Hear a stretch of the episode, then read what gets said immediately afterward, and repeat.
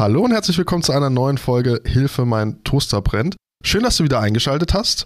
Heute haben Nina und ich eine abschließende Folge zu unserem Plüscheinhorn, was wir bestellt haben und was leider nie angekommen ist.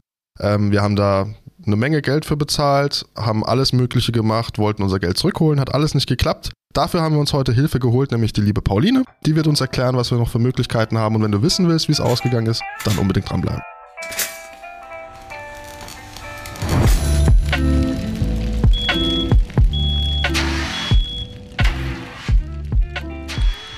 Hallo Pauline. Hallo. Cool, dass du heute mit dabei bist. Ja, danke. Ich habe auch gesehen, der Jingle hat dir sehr gut gefallen. Du Ja. warst mit dabei. Ja. Achso, wir haben gerade so mitgerufen. Ja, Liebe den. mitgegroovt. Pauline ist äh, Juristin bei uns hier im IVZ, im Europäischen Verbraucherzentrum. Meistens haben wir ja Juristen von uns zu Gast. Wenn Jonas und ich alleine nicht weiterkommen. Das ist heute mal Fall wieder so ein jetzt. Fall, ja. Und zwar, Nina, ich habe es eingangs gesagt, wir Ja. haben ein Einhorn bestellt und es ist nicht angekommen. Es ging los in der Folge Hilfe, meine Kuscheldecke stinkt. da ging es um das Thema Dropshipping. Was das ist, das erfährst du also in dieser Folge. Wir haben bei einem Shop bestellt, wo wir davon ausgehen, dass der Dropshipping macht. Das ist quasi, der hat, wir gehen davon aus, der hat die Ware gar nicht auf Lager, sondern Bestellt Da ist- irgendwo anders. Genau. Und äh, ja, und wir wollten mal gucken, wie das so läuft in der Realität, weil wir dann schon gehört haben von Verbrauchern, dass die Qualität oft nicht so gut ist von den Produkten und dass es sehr lange Lieferzeiten geben kann. Ich habe im am 10. Juni 2021, ich habe es gerade nochmal nachgeschaut, da habe ich bestellt oder haben wir zusammen bestellt. 40 Euro hat uns das gekostet. In UK Knapp 40 haben wir es Euro. bestellt. Jetzt ist Januar 2022 und ich hab's, wir haben es immer noch nicht bekommen. Ist schon ein bisschen traurig. Also es sollte ein Plüscheinhorn sein, das rosa ist und Licht macht. Kurios war auch noch, dass aus irgendeinem Grund mir ein paar Cent mehr als der Endbetrag auf meiner Bestellbestätigung äh, abgezogen wurde von meinem Konto. Hm. Was wir bis heute nicht wissen, warum. Also wir haben da auch äh, hingeschrieben natürlich und mehrmals nachgefragt, wo ist eigentlich das Einhorn und warum wurde mir da eigentlich mehr abgezogen. Und die haben uns nie geantwortet. Und deswegen haben wir uns Pauline geholt, weil wir haben uns gesagt, Pauline, was Das- können wir tun? Das ist ein Ja. Fall für dich. Das ist ein Fall für dich. Wir haben 40 Euro ausgegeben, wir haben leider nichts bekommen. Wir haben unser Chargeback-Verfahren, also dass du den Betrag von deiner Kreditkarte zurückbuchen lassen kannst, haben wir verstreichen lassen, die Frist. Ja, das haben wir nie verpennt. Also wir haben, Haben die wir- Bank, ja. äh, hatte ich mal angefragt, Aber da war wir schon zu waren, spät. Genau. Wir haben jetzt auch nicht unbedingt Lust, vor Gericht zu gehen wegen 40 Mhm. Euro. Ja. Was kann ich da machen? Aber ich will ein Einhorn. Also das Einhorn, ich denke, da stehen die Chancen sehr, sehr schlecht, dass es noch ankommen sollte. Man könnte natürlich äh, auch noch darauf bestehen, aber ähm, es, sieht, es sieht schlecht aus. Also da drauf zu bestehen könnte ziemlich äh, schwierig werden. Allerdings auch das Geld zurückzubekommen, sieht nicht so ganz einfach aus, Oh da ihr ja, ja Dann schuldet mir Nina 20 Euro. nach Mist, auch noch.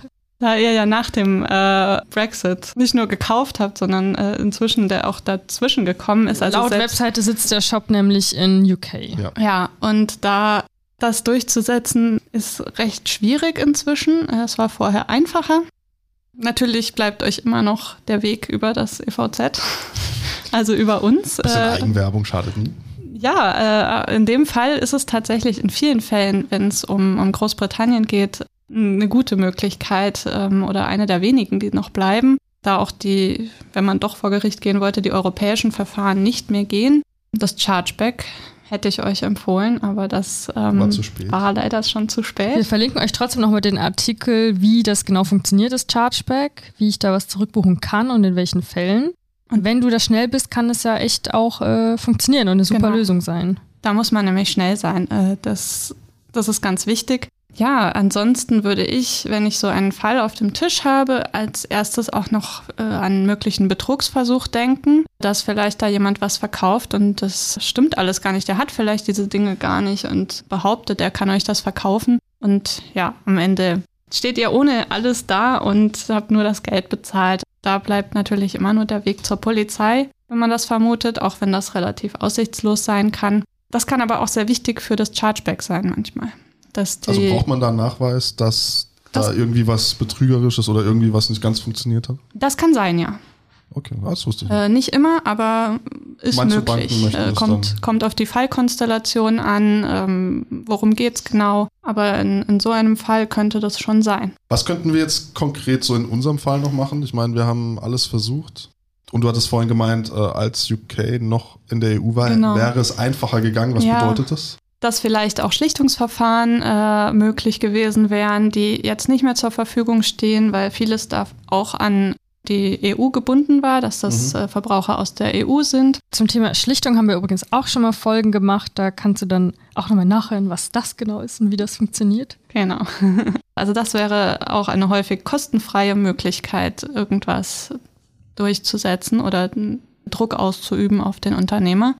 Also in eurem Fall, dadurch, dass der Brexit schon durch ist, ist das tatsächlich, äh, würde ich fast nur noch auf die äh, gerichtlichen Möglichkeiten gehen und eben das EVZ in eurem Fall. Jetzt sagst du gerichtlich, ich stelle mir da vor, brauchst du wahrscheinlich einen Anwalt. Also ich denke, die wenigsten können sich selbst vor Gericht vertreten. Ja. Steht es im Verhältnis? Ich meine, wir haben jetzt 40 Euro ausgegeben und dann auf der anderen Seite die Also ich Anwaltskosten, muss die wahrscheinlich ganz ehrlich sagen, ich glaube, ich würde nicht mal auf die Idee Ich kommen. gar nicht auf die also ich würde es für mich ja. verbuchen Mhm. unter, ey, echt Pech blöd gehabt, gelaufen, aber gelaufen. 40 Euro verloren halt, ne?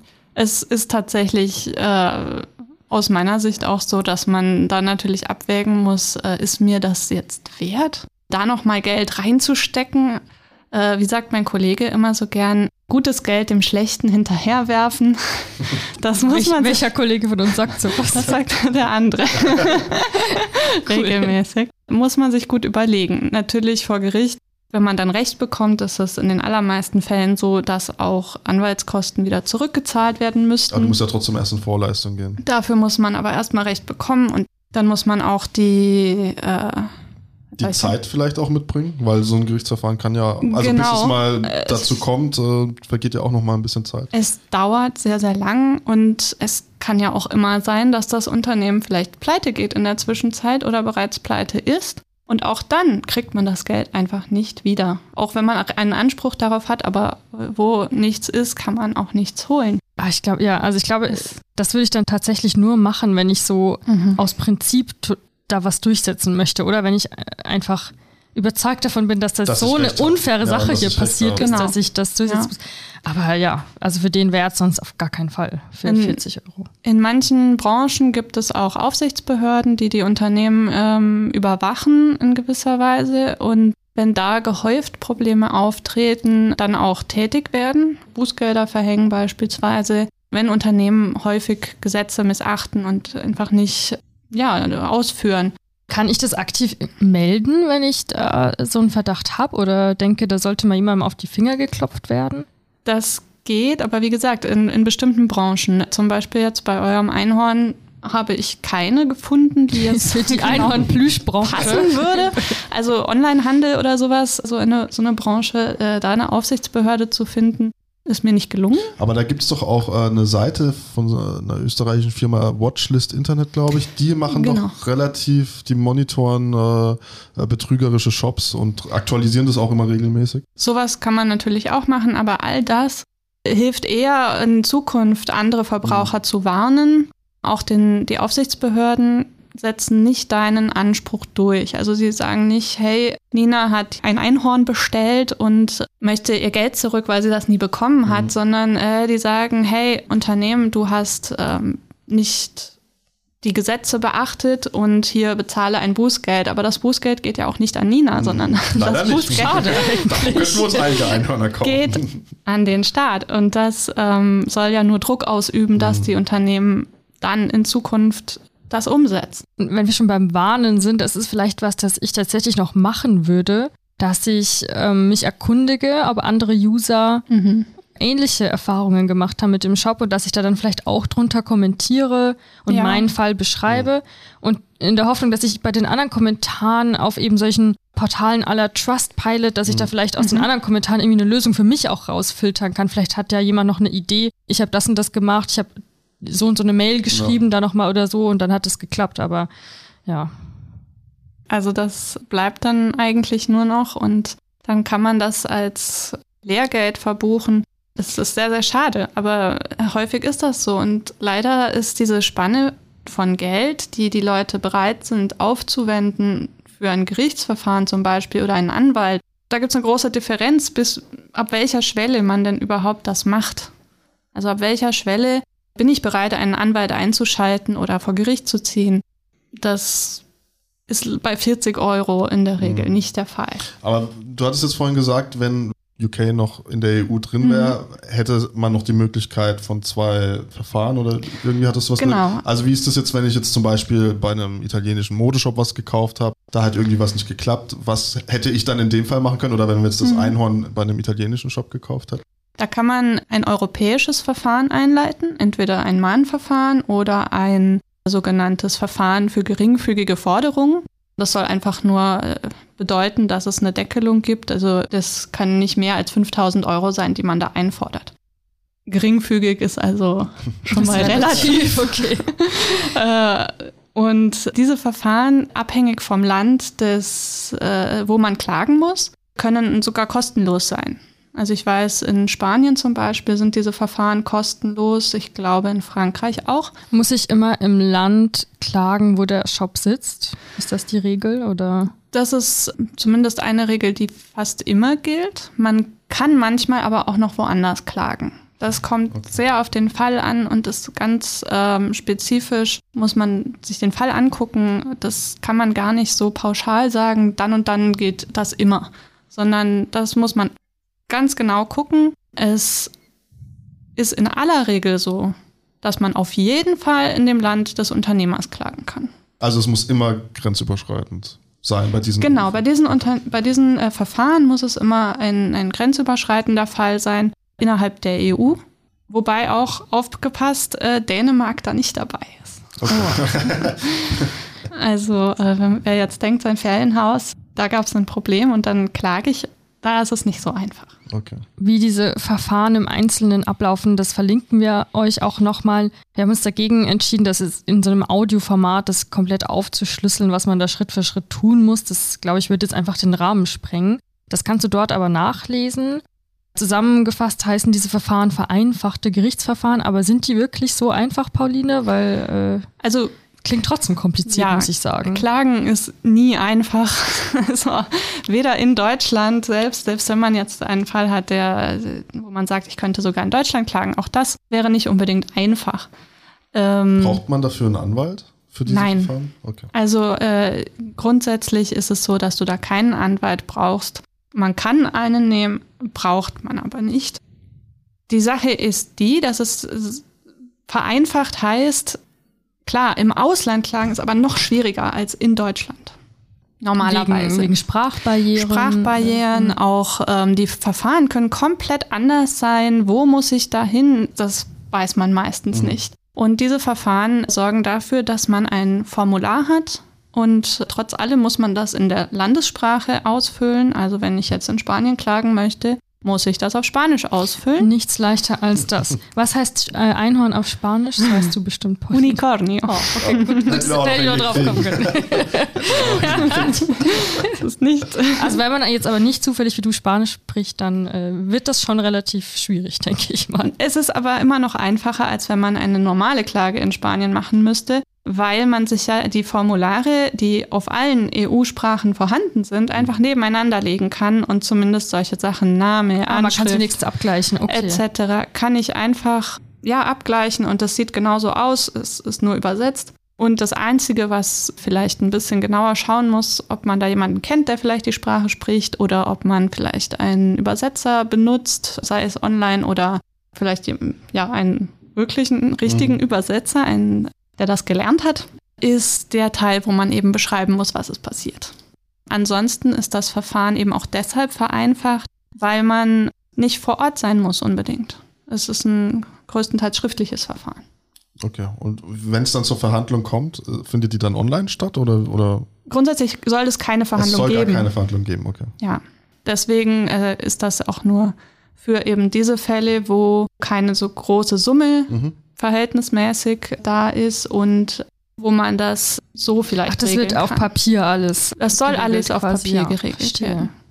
Aber das bezieht sich jetzt nicht nur auf Einkaufen, also es geht jetzt nicht darum, dass man nur, wenn man jetzt mit einem Online-Shop Probleme hat, sondern auch bei Reisen Genau. kannst du ja auch dieses Small Claim oder diese, Das- das, EU-Mahnverfahren. Genau, ein- das, das einleiten. geht bei allen äh, Ansprüchen. Da gibt es eigentlich keine Begrenzung. Beim Mahnverfahren muss man aufpassen, da geht es nur bei Geldforderungen. Ansonsten gibt es da äh, bei dem Small Claims Verfahren, dem sogenannten, also dem Verfahren für geringfügige Forderungen, keine Einschränkung, also Schadensersatzforderungen, Online-Shop, ein Problem ist aufgetreten oder ähm, mein Händler repariert meine Ware nicht, obwohl ich einen Anspruch darauf habe, weil die kaputt gegangen ist. Wenn ich jetzt aber nicht vor Gericht gehen will, aber es auch nicht einfach auf mir sitzen lassen will, dann ja, kann man sich natürlich auch an uns, an das EVZ wenden. Und dann würde der Fall ja vielleicht sogar genau bei dir, Pauline, landen, wenn uns jemand anschreibt ja. mit so einem Einhornfall oder ähnlichem. Kannst du es nochmal erklären, wann kann man sich an uns wenden und wie würdest du jetzt umgehen mit so einem Fall? Also an uns kann man sich immer dann wenden, wenn es ein grenzüberschreitender Fall ist.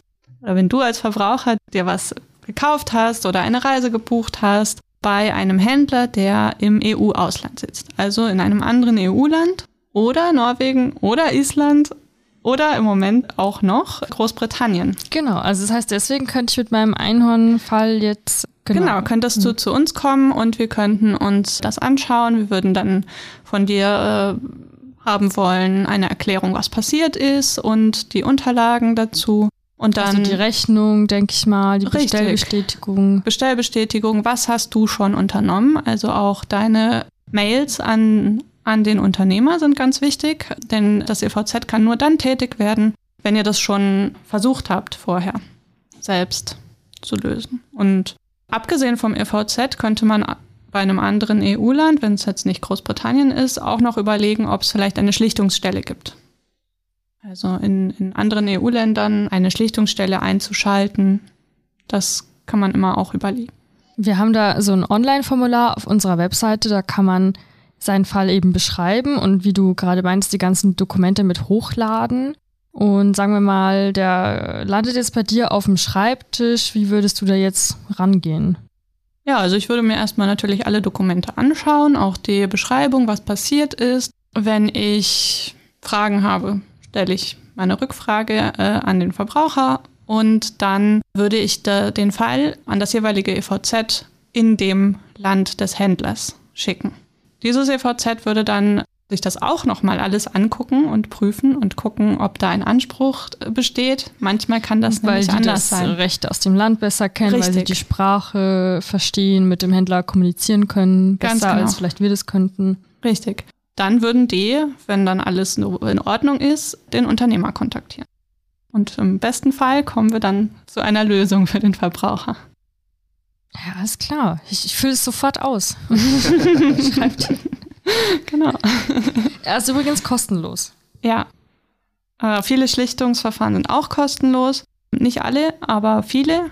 Und auch wenn man sich erst für die eine oder die andere Methode entscheidet oder erst für das EVZ beispielsweise entscheidet, das ist die gängigere Variante, kann man hinterher immer noch sich an eine Schlichtungsstelle wenden, wenn das Ergebnis nicht, nicht gut war. Auf meine letzten Mails hat ja das Unternehmen, wir haben den Namen auch schon mal gesagt, also ich kann es jetzt natürlich auch nochmal sagen, es Schnappi Deal heißt das Unternehmen. Da haben die ja überhaupt nicht drauf reagiert und haben sich totgestellt. Was würdest du denn da anders machen als ich? Weil die würden dir ja dann vielleicht auch nicht antworten. Manchmal hilft das, wenn einfach schon drüber steht Europäisches Verbraucherzentrum oder eben das unterschrieben wird von jemandem, der dann auch seine Funktion darstellt als Jurist und auch in der Landessprache, die vielleicht kontaktiert, als wenn man ja in, in seiner eigenen Sprache hinschreibt. Das kann durchaus eine- einen Unterschied ausmachen. War auch eine Frage, die wir uns gestellt haben. Ne? Jonas, der Ja. Shop war komplett auf Deutsch. Ja. Und deswegen haben wir jetzt natürlicherweise die erste Mail auf Deutsch, Auf geschrieben. Genau. Und dann haben wir es aber auch zweisprachig extra gemacht. Die Ja. zweite Mail war dann zweisprachig, weil wir uns dachten, dann kann einfach niemand behaupten, er hätte es nicht verstanden. Manchmal ist der Kundenservice ja auch gar nicht äh, in der Sprache vorhanden. Also die haben zwar jemanden bezahlt, die Webseite zu übersetzen und auch äh, die Bestellbestätigung entsprechend in der Sprache zu gestalten, aber der Kundenservice spricht nur sehr, sehr schlecht Deutsch oder wenn es nur daran liegt, finde ich es aber auch krass, so eine Mail einfach zu ignorieren, nur weil Ja, ich die. Sprache nicht verstehe. Komplett. Ja. Aber wir vermuten ja mal, das Problem liegt etwas Ich, tiefer. ich denke, in dem Fall liegt es nicht daran, dass man euch nicht versteht, sondern dass man euch nicht verstehen will oder nicht, äh, nichts weiter wissen will davon. Und Juliane, die auch schon mal hier im Podcast war und auch eine Kollegin von uns, die hatte auch schon mal einen Fall mit diesem Unternehmen. Und da kam die Decke, also das war eben die Folge Hilfe, meine Kuscheldecke stinkt. Die kam Mhm. zwar stinkend an, aber sie kam an. Und auch Ja. zu spät, aber sie kam an. Und das hatte, hätte ich eigentlich immer gehofft, dass es noch kommt. Schade. Ich hatte auch immer, ich war gespannt. Ich habe es immer verfolgt, eure Podcasts, und habe mich immer gefragt, was ist aus dem Einhorn geworden? Und ich setze jetzt auch so ein bisschen auf Murphy's Law, weil jetzt, wo wir es ja gerade so abschließen, wette ich, dass morgen das Paket dabei ist. Hoffentlich. Wir drücken die Daumen. Das heißt, ich schicke jetzt dir nochmal meinen Fall, Pauline, aber wenn du da nichts machen kannst, dann, Dann ist es Dann ist vorbei. dann ist vorbei. Okay, wir müssen jetzt auch ein fröhlicheres Ende finden. Könnt ihr noch ein, wie sagt man zu diesem Crowdfunding? Ah, Ah, stimmt. ja. Boah, das ist ja eine richtig gute Hm. Idee. Spendet uns 40 Euro. Dann können wir nochmal versuchen, noch ein Einhorn zu kaufen. Ja, stimmt. Auf an- auf einem anderen Shop. da. Ja, auf einem anderen Shop. Das wäre eigentlich unser, unser Studiomaskottchen geworden. Äh, Studiomaskottchen. Ja, doch, Studiomaskottchen Ja, oder, stimmt. oder Büromaskottchen. Eins von beiden. Naja, das war ja der Test. Wir hoffen, dass dir diese ganzen Möglichkeiten, die du hast, dass wir dir da neue vorstellen konnten, die du vielleicht noch nicht kanntest. Und dass dir die vielleicht sogar weiterhelfen, wenn du auch so einen Fall hast wie wir. Und ja, jetzt weiß ich nicht mehr, wo ich damit hin wollte. Du wolltest den schönen Abschluss machen und sagen, bitte teile doch diese Folge. Wenn Ah, du ja. jemanden kennst, der Probleme hatte oder vielleicht wenn du selber mal Probleme hattest, dann Probleme, Streitigkeiten in einem Unternehmen hattest, dann Pauline hört sich jede Art von Problem. Nein, nein, das muss schon. Oh, nee, das rausschneiden. Bitte nicht. in diesem Sinne, vielen Dank fürs Zuhören und bis zum nächsten Mal. Danke an Pauline. Ja, Gerne. stimmt. Danke an Paul.